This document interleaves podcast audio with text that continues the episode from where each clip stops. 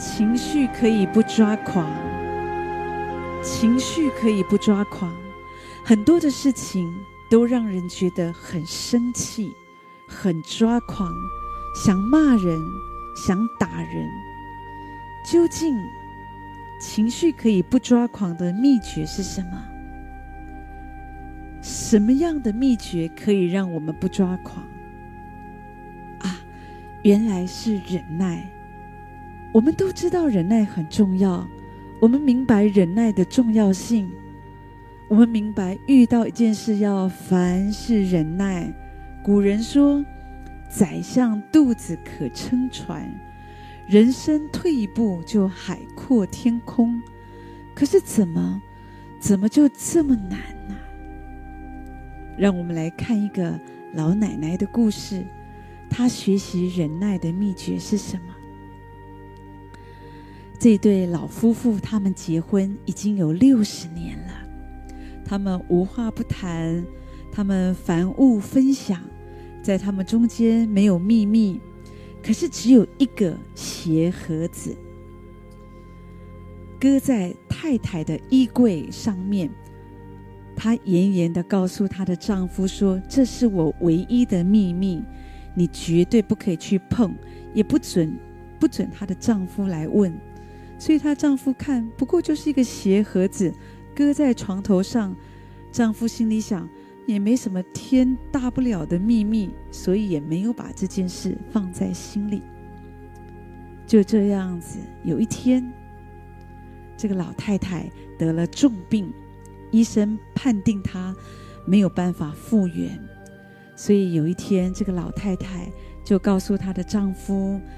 应该要交代的一些事情。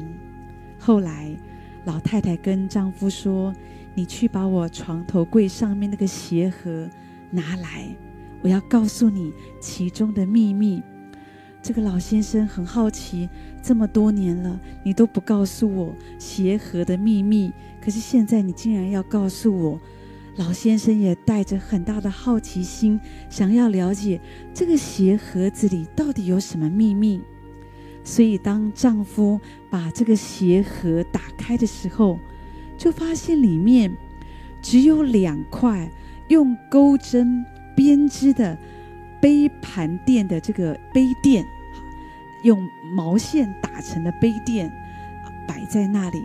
可是最可贵的是，旁边还有一叠钞票，好多钱啊！这个老先生没有想到，这个太太竟然。留了这么多的私房钱，老太太说啊，她说不是这样的。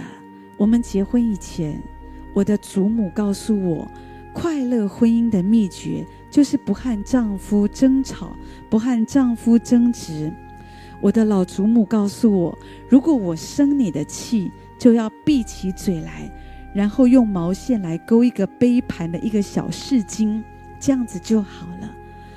老先生好感动哦，他的眼泪几乎都要掉下来了，因为他看见盒子里面只有两块这个饰金，所以经过这么多年的相处，老先生没有想到他的太太只有两次生他的气，然后编织这样的饰品放在鞋盒里，所以想到这里，老先生里面充满了幸福的感觉。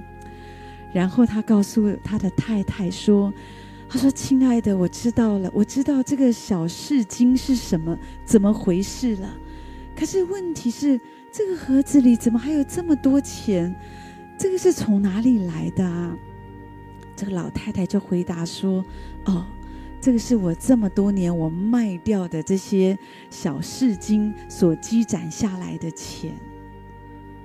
是，这是一个很温馨的。”故事，有的时候我们真的不容易做到忍耐，忍耐真的很困难，特别是面对我们最亲近的人，有的时候是我们的丈夫、我们的妻子、我们的孩子。可是圣经却告诉我们要凡事谦虚、温柔、忍耐，用爱心互相宽容。主说：“你们既是神的选民，是圣洁蒙爱的人。”就要存怜悯、恩慈、谦虚、温柔、忍耐，神再一次的讲到那个忍耐的重要，忍耐的心很重要。神说，爱是恒久忍耐，又有恩慈。爱是凡事包容，凡事相信，凡事盼望，凡事忍耐。